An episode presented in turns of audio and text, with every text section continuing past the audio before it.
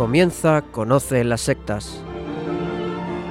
Un programa que presenta Vicente Jara.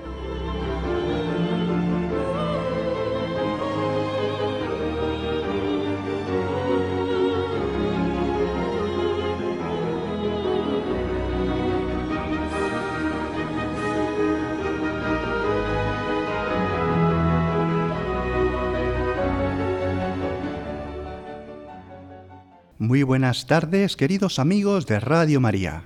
Empieza en estos momentos Conoce las sectas, el programa de sectarismo de Radio María España, dirigido y realizado por las RIES, la Red Iberoamericana de Estudio de las Sectas. Quien les habla como encargado por la propia RIES para su dirección, Vicente Jara. Y también, como es habitual, con todos ustedes, Izaskun Tapia Maiza. Izaskun, ¿cómo estamos? Muy buenas tardes, pues estoy muy bien, gracias a Dios. Muy bien, nos alegramos. Tarde de calor, como es habitual en este tiempo de julio. Eso sí. Pues Izaskun, vámonos directamente al sumario del programa de hoy.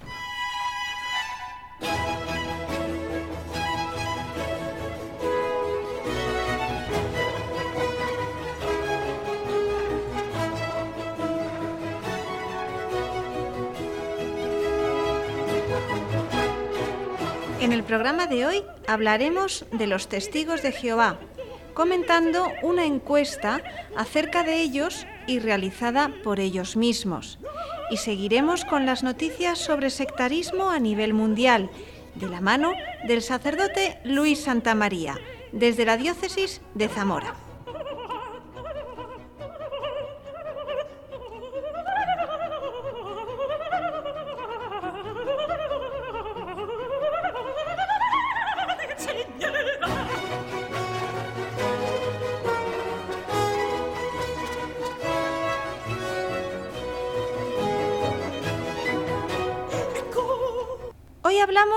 De testigos de Jehová, una vez más, y comentaremos algunos datos de una encuesta bastante interesante de la cual ya hablamos el 28 de junio del año 2014. Por tanto, reemitimos a aquel programa donde hablamos de las razones para marcharse de los testigos de Jehová. 28 de junio de 2014. Lo pueden pedir aquí, en la radio, o bien encontrarlo en la web de la RIES, que está en el enlace en la parte izquierda de la web info-medio ries.blogspot.com. O también buscando en internet, lo tienen en iTunes y en ebooks. 28 de junio de 2014. Razones para marcharse de la secta de los testigos de Jehová. Se basa esta reflexión en la encuesta del año 2012 del portal de internet jwsurvey.org, survey con V e Y, realizada a miembros actuales y exmiembros de los testigos de Jehová. Hoy comentaremos la encuesta del año 2014, cuyos datos ya tenemos hoy. La de 2015 está revisándose y la de 2016 está abierta aún, como es normal. Pues como decimos, si la anterior encuesta, la que pueden encontrar en el 28 de junio de 2014 en este programa de Conoce las sectas, que fue la encuesta del año 2012, esta encuesta del año 2012, que nosotros comentamos dos años más tarde, en el 2014, fue respondida por unos 1.500 encuestados. Decir que la que hoy vamos a comentar ha sido respondida por muchas más personas, en total 5.166 encuestados. No vamos a entrar en todos los detalles, lo tienen en la página web jwsurvey.org, ahí lo tienen. No entraremos, por tanto, en todos los detalles, porque vamos simplemente a ir a lo que queremos resaltar aquí y para todos ustedes por el mayor interés que puede significar en el programa de Conoce las sectas. Pues decir que la mayoría de los encuestados son norteamericanos, casi el 61%, y europeos son casi un 28%. y un 60% de varones frente a un 40% aproximadamente de mujeres. Estos son los participantes. Un 65% de los encuestados son o miembros inactivos o bien ex testigos de Jehová. ¿Qué significa esto de miembros inactivos? Bien, recordemos que casi el 90% de los miembros inactivos, es decir, que son personas que siguen perteneciendo al grupo, pero realmente no están activos, no participan en reuniones, no hacen proselitismo, no andan por las calles dando esos libritos, esos folletos, pero sin embargo no son ex miembros, son inactivos, no se marchan del grupo, porque como ya explicamos en este programa que antes mencionamos, si lo hicieran, serían considerados pues unos apestados y no podrían volver a tener relación con familiares que aún siguen dentro de la secta. Por eso, la mayoría de las personas que dejan de creer en lo que dicen los testigos de Jehová realmente no se marchan, sino que permanecen inactivos. No se marchan porque serían reprobados, serían tratados como condenados, serían censurados y arrinconados en todos los aspectos con los demás miembros del grupo, no pudiendo tener trato con familiares que sean del grupo. Por esta razón no se marchan. Y esto lo explicamos en el anterior programa que antes hemos comentado. Decir, repetimos, que esto pasa con el 90% de los miembros inactivos. No se marchan porque si no, no podrían ver a sus familiares que aún permanecen en el grupo. Vicente, ¿y qué dice la encuesta de la pregunta clave? ¿Cuál es esta pregunta clave? A ver, ¿por qué pasaron a ser inactivos estos miembros? Sí, pues esta sería, digamos, el tema central de esta primera parte del programa de Conoce las sectas del día de hoy. ¿Por qué pasaron, eso es, Izaskun, a ser inactivos estos miembros? A ver, las respuestas dan casi un 71% al hecho de que ya no creen que sea verdad lo que les han contado un 65% aproximadamente dicen que encontró la verdadera cara oculta de los testigos de Jehová, una cara oculta que ellos desconocían. Por esto, un 63% dicen que no pueden vivir algo en lo que ya no creen.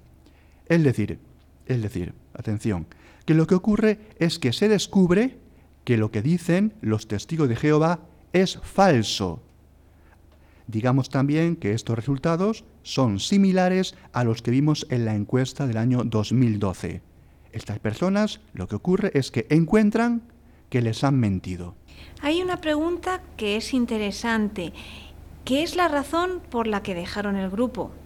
Sí, es interesante, Izaskun, porque pide la razón, la razón única para dejar los testigos de Jehová y las respuestas dan un 64%, es decir, la mayoría, un 64% para los que dicen que están en contra de lo que les cuentan en el grupo.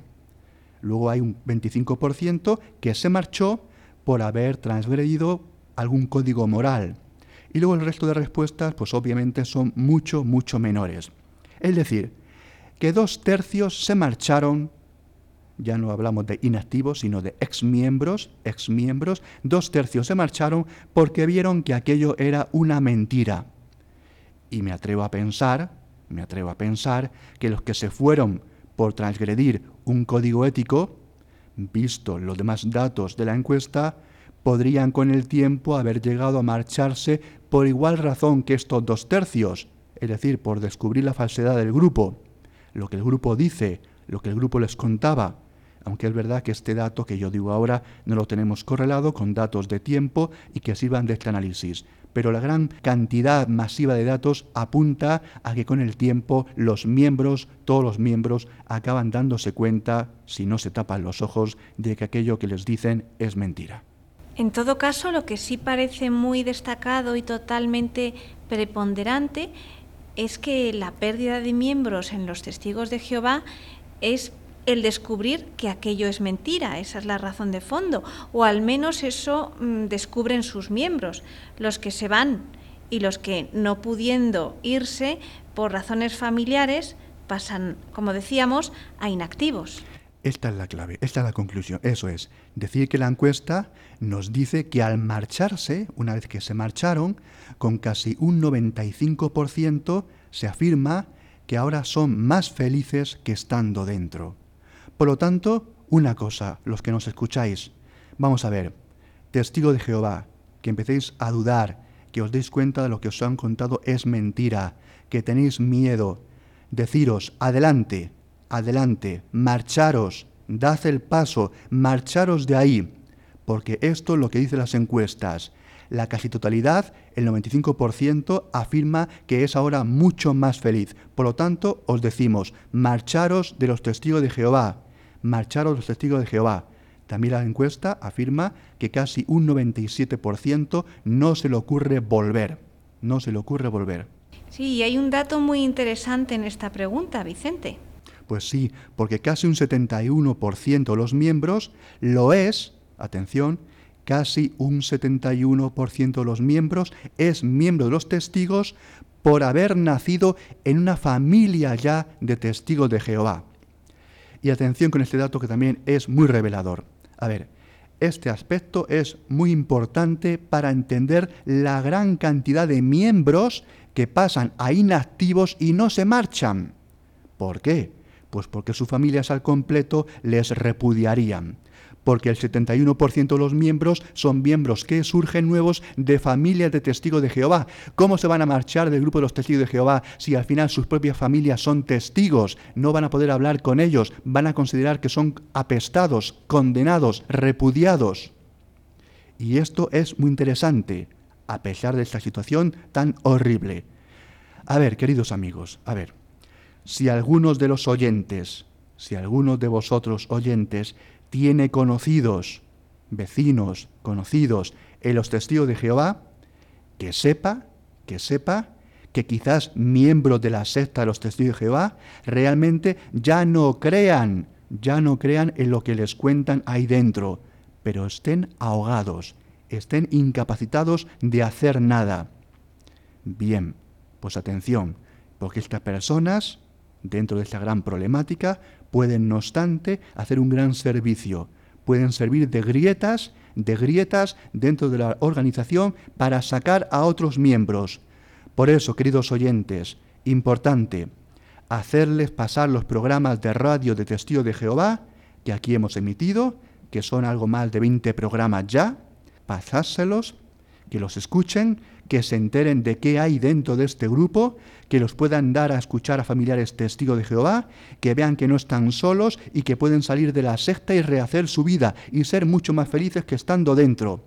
Y que esa situación que viven de inactividad la comparten con muchas personas, que no están solos, que no se encuentran en silencio, muriéndose totalmente sin poder salir, sois muchísimos. Los que sois inactivos, sois muchísimos. Sois mucho más de los que pensáis. No estáis solos.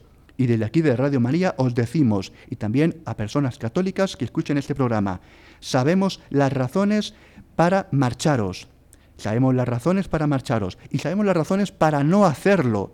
Para no hacerlo. Y la incomunicación familiar, la incomunicación con vuestros maridos, esposas, con vuestros hijos por lo tanto, ayudad a estas personas que son testigos de Jehová y que puedes conocer en tu entorno, en tu vecindario. Intentad desde dentro, testigos inactivos, desde dentro, mostrar a otros los errores de la cúpula de los testigos de Jehová. Los errores, porque ese es el medio y la forma de salir de la secta.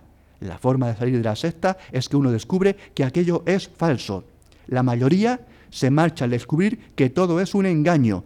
Es un engaño la historia de vuestros inicios, lo que os han contado, los cambios en los dirigentes sabidos desde el inicio, la adulteración de vuestras escrituras, que no son las escrituras cristianas, la adulteración de las creencias, todo es falso, todo es una patraña y lo podemos demostrar. Escuchar los programas de Radio María. No sois cristianos, aunque os lo digan, no sois testigos cristianos de Jehová. Es falso, os han engañado, no lo sois, os están engañando. Abrid los ojos y atención, no estáis solos y podéis romper y hacer fisuras en las creencias de vuestros familiares y amigos dentro del grupo. No estáis solos, contactad con Radio María, contactad con las Ríes, os ayudaremos. Y muchos como vosotros antes estuvieron donde vosotros estáis. Y los que conozcáis a testigos de Jehová, pedid los programas aquí, a la radio, y hacédselos llegar a esos miembros de esa familia que son más críticos con los testigos, para precisamente ayudarles a entender su situación y así poder sacar al resto de familiares. Antes de volver al tema anterior, también quiero comentar un tema controvertido que es el de la sangre y las transfusiones, ¿de acuerdo? Un tema que todo el mundo en general conocemos. Bien, pues como ya dijimos en el programa antes citado del año 2014, donde comentábamos la encuesta del 2012, y a pesar de las noticias que muchas veces el padre Luis Santamaría nos trae al programa sobre transfusiones de sangre y testigos de Jehová, decir lo siguiente. A ver, el tema de la sangre de los testigos de Jehová y las transfusiones no es un problema para ellos en general, no es un problema para los testigos de Jehová. La encuesta lo que nos dice, y también decía lo mismo la del año, del año 2012, dice que la mayoría pasa de la prohibición y se la salta. Solo la cumple, atención, solo la cumple un 6%, bueno, casi un 6%. Más del 51% dice abiertamente en la encuesta que no hace caso y pasa del tema. Y casi un 22% dice que en secreto haría la transfusión si dependiera su propia vida de ello. Y solamente decimos un 6%, al menos en frío, lo dice, al menos en frío, que dejaría a su hijo morir antes de hacerle una transfusión de sangre. Por lo tanto, cuidado, porque el tema de la sangre, que a veces hablamos tanto de la sangre y las transfusiones, no es un problema como realmente muestra la encuesta. Es una cuestión llamativa para la prensa, pero no es un tema importante o de tanto interés. No nos perdamos con noticias que muchas veces confunden más que otra cosa. Los testigos de Jehová, en más del 80%, se salta la prohibición de hacer transfusiones o de no hacerlas, transfusiones de sangre normales y corrientes, como hacemos el resto de pacientes. Y otro último tema, Izaskun, decir, antes de que pongas un poco ya de música, decir que solamente casi un 13% se cree ese otro tema de los 144.000 salvados que irán al paraíso. Por lo tanto, cuidado, queridos oyentes, con muchas ideas preconcebidas que podemos tener de los testigos de Jehová, porque como vemos, no piensan en general ni creen muchas veces ciertos estereotipos que podemos tener de ellos, ¿de acuerdo? Pues Izaskun, vamos a escuchar algo de música, si te parece. Perfecto, y así maduramos un poquito estas ideas que estamos escuchando hoy. Pues la sección musical del programa de hoy la vamos a dedicar al compositor, director de orquesta y musicólogo italiano Ottorino Respighi, quien nació el 9 de julio de 1879 en Bolonia. Vamos a comenzar escuchando Nocturno para piano.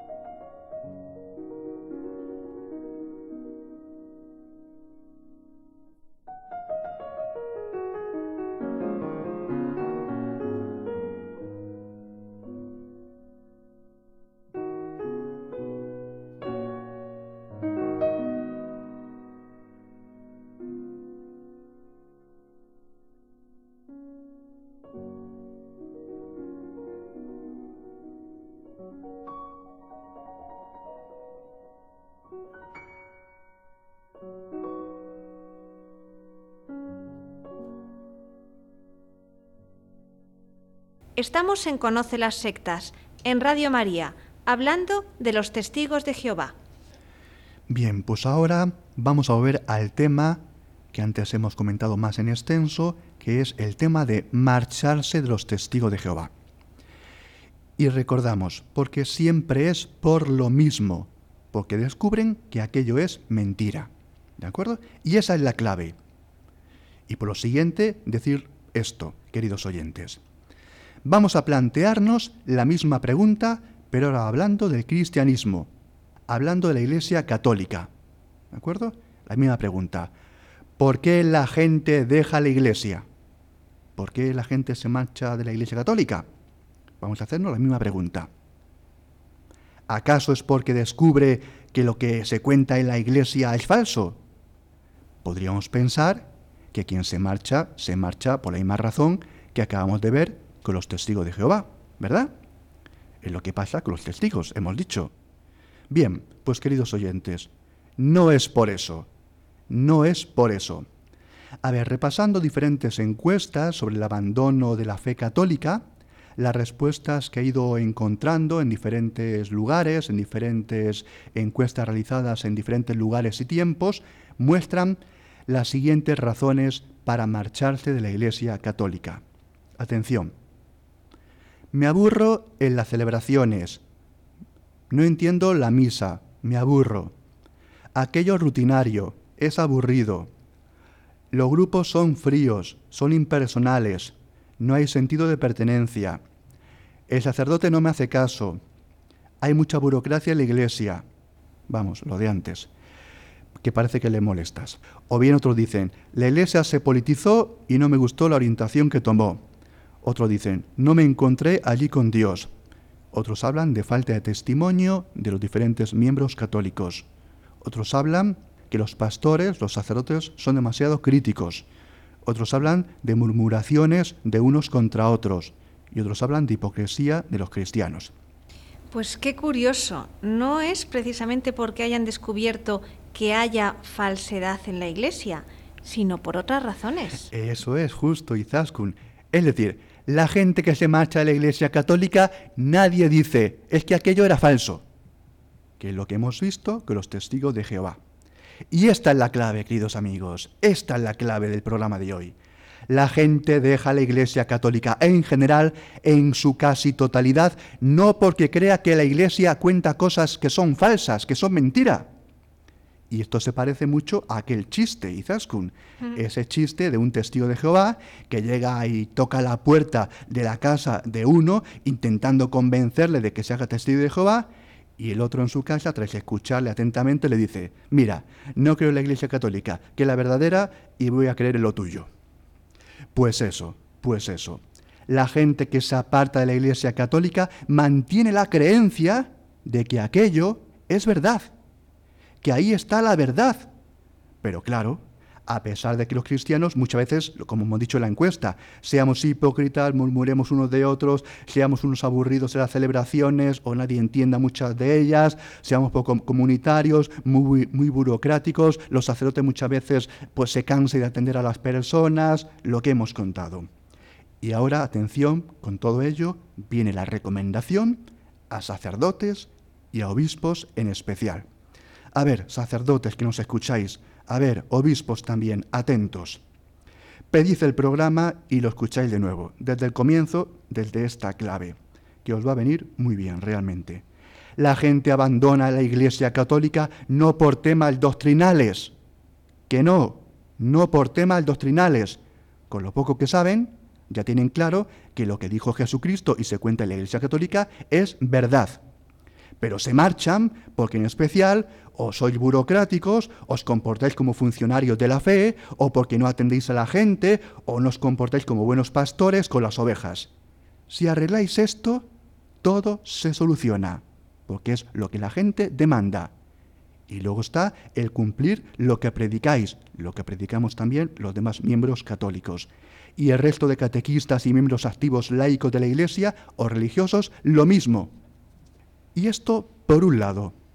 Y esto por un lado.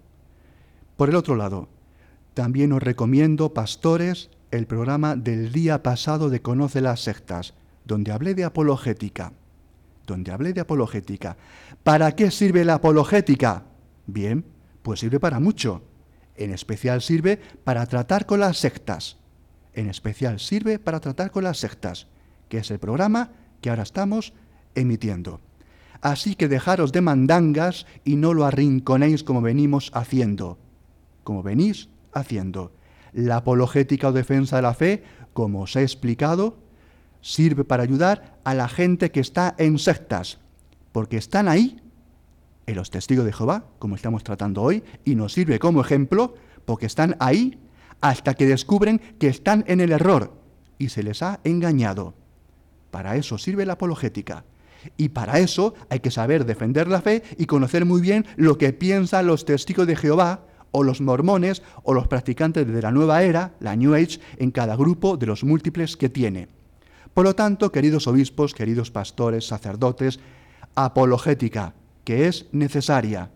No os acobardéis, no caigáis en la debilidad, quedándoos como miedicas, como apocados, sin aplicar la defensa de la fe con razones, con argumentos. Hay que formar en apologética, que además de las sectas, también sirve para sacar de la increencia a los ateos, a los relativistas, a los indiferentes, que tantos también hay. Aquellos que tienen un discurso contra la Iglesia. Ahí también hace falta la apologética, la defensa de la fe. Por lo tanto, queridos obispos y sacerdotes y miembros de los seminarios, tenéis que saber distinguir diferentes fieles y diferentes apostolados. No os olvidéis de los no creyentes, los ateos, los miembros de las sectas, ni se os ocurra. Pues sí, Vicente, porque aparte de las ríes, de vosotros, y algunos apologetas que andan por ahí sueltos, pues la verdad es que poco hay. Y encima se la mira mal, como cosa del pasado pues sí, son complejos, a veces de sacerdotes miedosos y cobardes, y perdonadme la expresión tan dura, y las cosas hay que decirlas muy claras. Con esta encuesta de los testigos de Jehová queda muy claro la necesidad absoluta e imperiosa de la apologética. Y hay que hablar así de claro y de sencillo. Aquellos pastores, sacerdotes que olvidáis la apologética, estáis condenando a seguir en las sectas a muchas personas. Y de ello daréis cuenta, pastores. Así de duro lo dice también Jesucristo. Y hay más. La mayoría de los católicos, la mayoría de los católicos no se mueve en ámbitos racionales y de argumentos en su vida de fe. Pero si olvidáis estos, lo único que conseguiréis es encerrar en rediles sentimentales, cálidos y tendentes a veces al fideísmo, al rebaño creyente, que no se saldrá de ahí, pero que tendrá miedo a ese invierno exterior y a disputar con alguien. Dirá, no, no, no, no me cuentes, yo creo por fe, eh, mira, no quiero escucharte, márchate, no quiero oírte. Por lo tanto, una buena pastoral ha de cuidar la fe y la razón, lo comunitario, lo celebrativo, el trato y el afecto del pastor con sus ovejas, el no ser hipócritas, como antes dijimos, para que la gente no se marche de la iglesia harta, abandonada, pero hay que ayudar también a explicitar la fe y a hacerla inteligible y razonada, de forma que incluso puedan enfrentarse a las sectas, enfrentarse a los no creyentes, enfrentarse a los ateos, enfrentarse a los indiferentes, a los pasotas, saber dar razón de la fe y de la esperanza, en el testimonio de vida, lo primero, y encima porque lo que creo es verdadero, y nadie con ningún argumento podrá convertir jamás la verdad en falsedad esto especialmente que estoy diciendo ahora, especialmente dirigido a obispos, sacerdotes y religiosos. Y no estoy haciendo nada más que recordar lo que es, mirad por dónde, el carisma de la orden de predicadores, de los dominicos. La clave de Santo Domingo de Guzmán en toda su vida, para acabar con las herejías, era por un lado la integridad de vida, lo que Domingo de Guzmán llamaba la vida apostólica, vivir como los apóstoles, haciendo y viviendo tal y como uno está predicando. En fin, no ser un hipócrita. Digo una cosa y hago otra. Y por otro lado, mostrar la verdad con argumentos, con debate intelectual, defendiéndola, exponiéndola, la apologética, sin complejo, sin miedo. Y esta es la clave. Y este es el carisma en concreto que digo ahora de los dominicos, y yo lo soy, como varios miembros de las RIES. Por lo tanto, queridos pastores, queridos catequistas, queridos laicos religiosos, hermanas, sacerdotes, obispos, miembros de la Iglesia Católica, mucha gente está esperando que le hable de la verdad, que es Jesucristo. Porque como mostramos, si queremos indicar en el programa de hoy, mucha gente está en el error porque no ha descubierto que está la verdad en Jesucristo y en su iglesia. Y no están cambiando su lugar de estar, quizás porque no le hemos hablado claramente. Escuchamos a Respighi, Serenata para pequeña orquesta.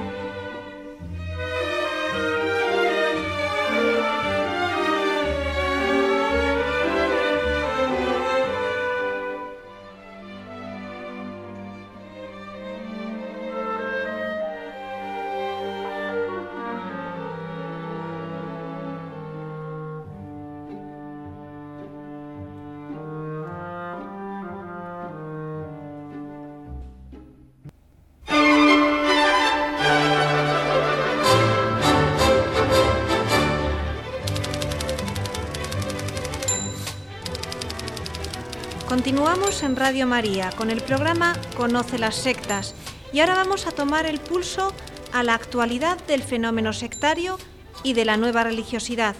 Como siempre, en esta parte final del programa tenemos con nosotros al padre Luis Santa María, sacerdote de la diócesis de Zamora y miembro de la Red Iberoamericana de Estudio de las Sectas, la RIES, que ya está con nosotros. Pues buenas tardes, padre Luis. Buenas tardes, Izaskun y Vicente, y un saludo a todos los que nos escuchan un sábado más en Radio María. Cuando quieras, vamos allá. Nuestro primer titular se refiere al fenómeno del neopaganismo en Europa. En concreto, resurge en Grecia el culto a los antiguos dioses olímpicos. Así es, el culto a los dioses antiguos está regresando a Grecia. Recientemente se han hecho populares las sectas del país que promueven la adoración de personajes mitológicos. Los seguidores de estos cultos ven al cristianismo como una religión que sustituyó a las prácticas religiosas de los antiguos griegos y lo hizo por medio de la violencia.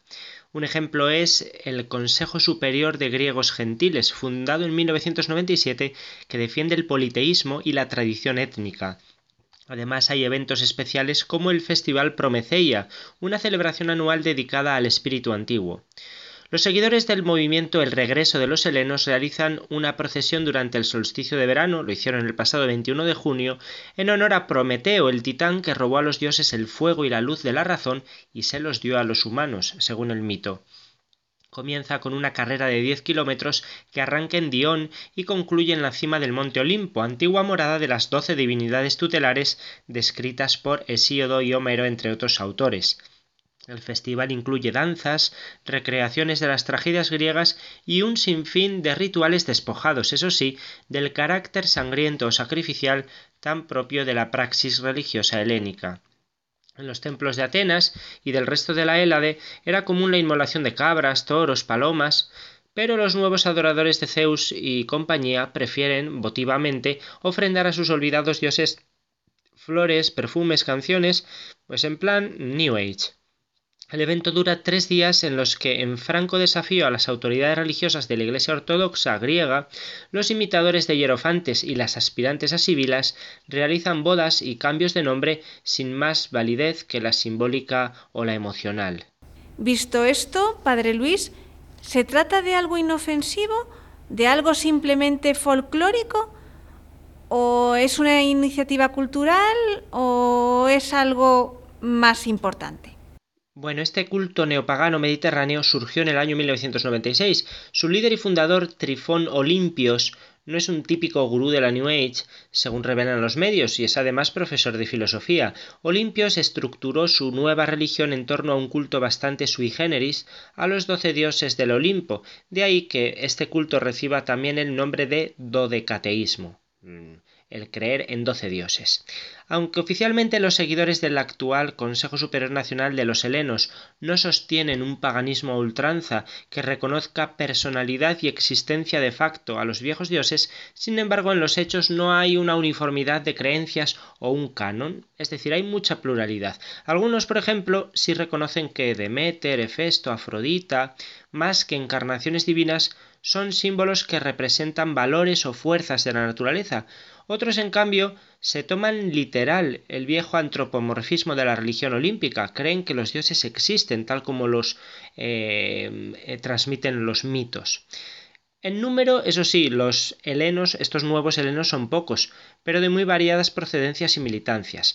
Entre sus 2.000 seguidores encontramos eh, pues acuarianos, rescatistas de cultos ancestrales, izquierdistas anticlericales y nacionalistas de extracción neopagana, una gran variedad. Y con respecto a lo que decías Izaskun de lo inofensivo, pues resulta que hay aspectos de estos movimientos que no son pacíficos. En este sentido, recientemente algunos seguidores de Zeus han destrozado una iglesia ortodoxa en la isla de Creta. Es solo uno de los varios incidentes similares que han tenido lugar en el país. El templo agredido tenía imágenes en su interior que fueron objeto de vandalismo.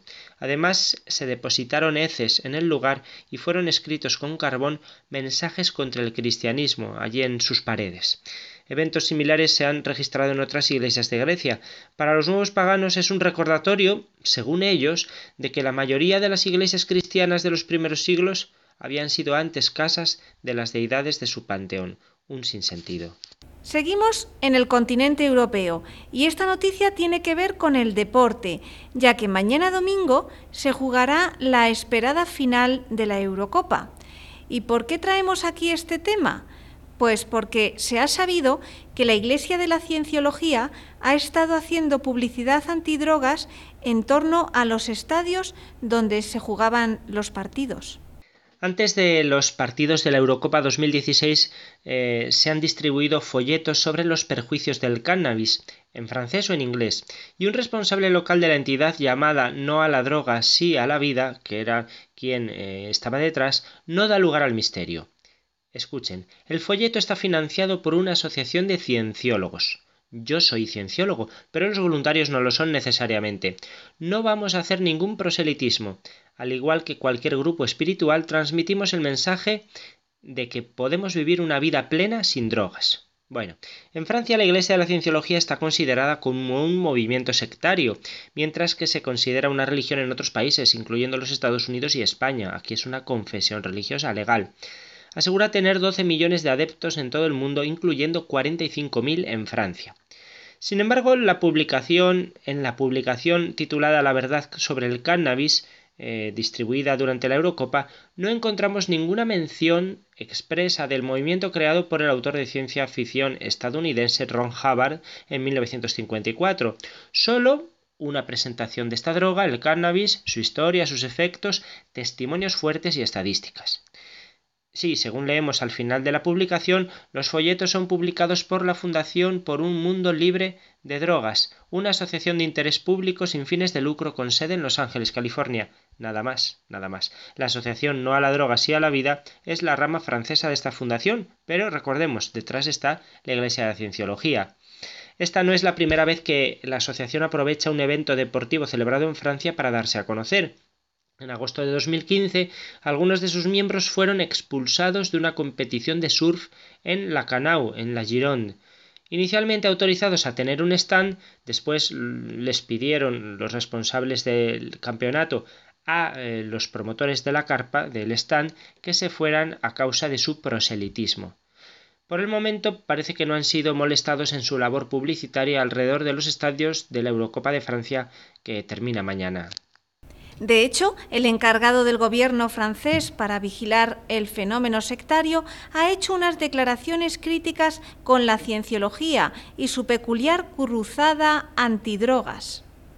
El diario francés 20 Minutos, que contaba esta noticia que les acabo de dar, la contaba hace unos días, también ha entrevistado a Sergi Blisco, presidente de la MIBILUDES. MIBILUDES es Misión Interministerial para la Vigilancia y Lucha contra las Derivas Sectarias, un organismo oficial bajo la autoridad del primer ministro francés. Pues bien, el mandatario explica que la Asociación No a la Droga, sí a la Vida es una rama de la Iglesia de la Cienciología con programas diseñados especialmente para personas que tienen dificultades por su consumo de drogas. Estos programas se denominan Narconon, ojo, aclaro yo, están en España, y son muy criticados por los profesionales en la lucha contra la toxicomanía, incluyendo la misión interministerial para la lucha contra las drogas y conductas adictivas, que también depende del primer ministro. Estos programas, continúa diciendo, se establecieron en los Estados Unidos y Canadá y han sido prohibidos en Canadá después de una muerte. Según Blisco, el método es parar del todo el consumo de cualquier sustancia. Esto es muy coercitivo. Trabajan, se agotan y siguen programas supuestamente culturales, pero que en realidad son cienciólogos con preguntas como ¿por qué está aquí? ¿Usted piensa que esto es por su culpa? ¿Este mundo está mal? Las personas son llevadas al campo a una granja aislada en la que no son libres de ir y venir. Además, añade, este movimiento pretende curar a la gente haciéndoles comprar una sustancia, la niacina. Es una vitamina que se prescribe normalmente en pequeñas cantidades. Allí, sin embargo, en Narconon se dan dosis enormes que no sirven para nada, pero los adeptos sudan mucho y a continuación tienen sesiones de sauna con la intención de regenerar. El problema, dice, es que atraen a la gente, a personas con dificultades, frágiles, y ellos buscan esto, sobre todo cuando esas personas tienen dinero. Y Blisco destaca también la influencia ejercida sobre las personas que tienen la desgracia de entrar en su seno, sus necesidades financieras, tenemos ejemplos de personas, dice, que han perdido 300.000 o 400.000 euros a lo largo de varios años en la Iglesia de la Cienciología. Y otro problema grave, claro está, es la presión ejercida sobre los miembros y que apartan a muchas personas de su entorno profesional o familiar. En el último boletín InfoRies, que fue publicado el martes pasado y que recordamos a nuestros oyentes que pueden recibir de forma gratuita por correo electrónico, se recogían hasta ocho noticias relativas al hallazgo de restos de rituales e incluso profanaciones de cementerios para brujería en diversos países. ¿Qué puedes contarnos de todo esto, Padre Luis? Pues un montón de cosas, Izaskun. A ver, el mes pasado, solo en el mes de junio, los medios de comunicación de diversos países iberoamericanos se han hecho eco de sucesos relacionados con ritos esotéricos o sincretistas. Bueno, vamos a verlos de forma muy resumida. Primer caso. En Argentina, en la costanera oeste de Santa Fe, el pasado 12 de junio las personas que disfrutaban de un paseo dominical se encontraron sobre la arena una manta de color rojo escarlata, sobre la que habían dejado cuatro aves muertas y restos de tres velas. También había un pescado muerto. A solo dos metros también había una cabra degollada de color negro sobre la que habían colocado monedas y pétalos de flores. Toda la pinta pues de un hechizo o sacrificio ritual. Segundo caso, también en Argentina. Unos días antes los vecinos de la banda en la provincia de Santiago del Estero, eh, los que pasaban por la autopista Juan Domingo Perón, fueron sorprendidos por dos ofrendas umbanda que fueron dejadas en las inmediaciones de una entidad bancaria y de un hipermercado, y que incluían palomitas de maíz, velas blancas, patatas, telas de color rojo, llaves y dinero.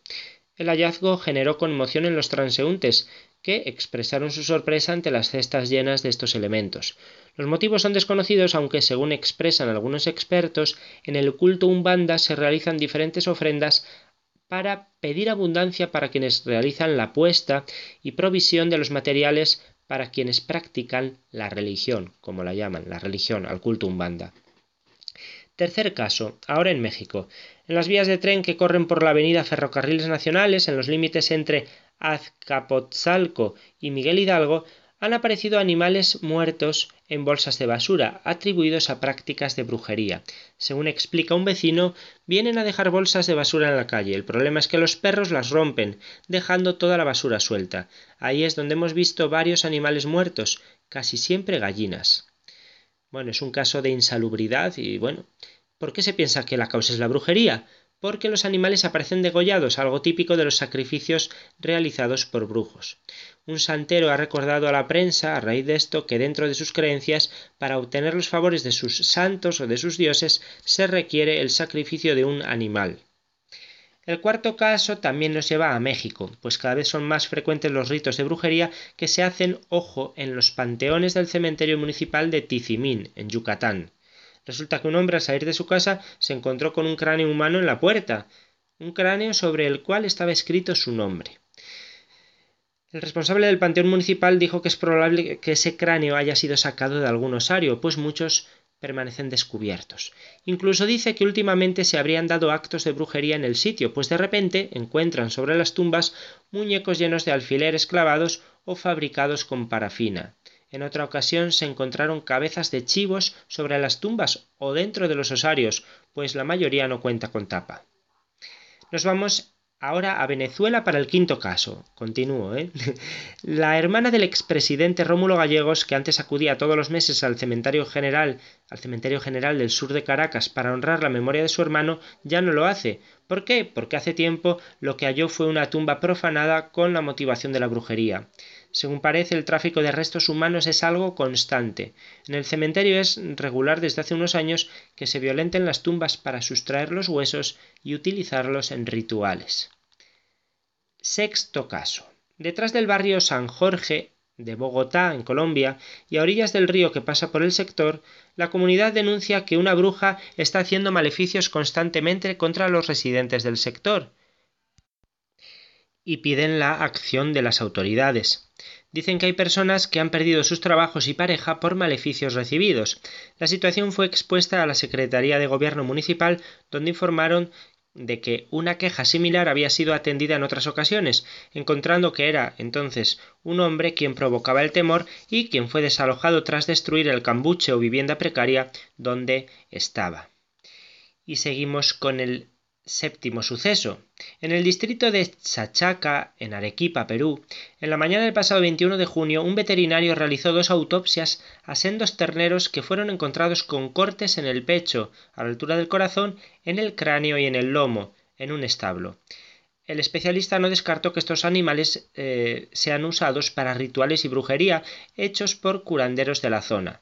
Esto tomando en cuenta la presencia de cortes en la altura del corazón, de los animales. Cabe resaltar que según la historia de Arequipa, el distrito de Sachaca es conocido precisamente por ser un pueblo de brujos. Y octavo y último caso, las profanaciones de tumbas en el cementerio de Ciudad Valles, eh, San, Luis de Potosí, San Luis Potosí, México, donde los empleados encuentran eh, con frecuencia velas negras y rojas, prendas de vestir, animales muertos, fotografías, listones, ramas, huevos, entre otros artículos, algunos incluso enterrados al pie de las tumbas con escritos o peticiones. Como no hay vigilancia es después de la medianoche cuando las personas se meten para hacer prácticas esotéricas. El responsable del cementerio dijo que se han encontrado a personas que se meten a altas horas de la noche y explicó Después de la medianoche no se hacen cosas buenas en un panteón, vienen a hacer brujerías y otras cosas. Y hasta aquí nuestro repaso de la actualidad del fenómeno sectario. Muchas gracias, Padre Luis, y hasta la próxima edición de Conoce las Sectas, dentro de dos semanas. Gracias a vosotros, Izaskun y Vicente, y hasta el próximo programa, si Dios quiere. Escuchamos a Otorinor Respighi en Los pájaros, la paloma. Y ya en el final, como siempre, les recuerdo nuestro correo electrónico y las tres páginas web. El correo electrónico es conoce las sectas La web de la RIES, la Red Iberoamericana de Estudio de las Sectas, es www.ries-medio-sectas.tk, donde podrán suscribirse al boletín semanal de manera gratuita. La dirección del blog de las Ries es www.info-ries.blogspot.com. También pueden leernos dentro del portal de noticias religiosas de Infocatólica, cuya web es www.infocatólica.com. Si alguno de ustedes, queridos radioyentes, desea alguno de los programas de Conoce las Sectas, para ustedes mismos, para un familiar, para un amigo, como un regalo, ante alguna necesidad por alguno de los temas aquí tratados o por la razón que sea, pueden llamarnos al teléfono 902 500 518. Lo repito, 902 500 518. Muchas gracias, buenas tardes de parte de todo el equipo, que está compuesto por Vicente Jara, Luis Santamaría y quien les habla, Izaskun Tapia Maiza. Hasta dentro de dos semanas, si Dios quiere.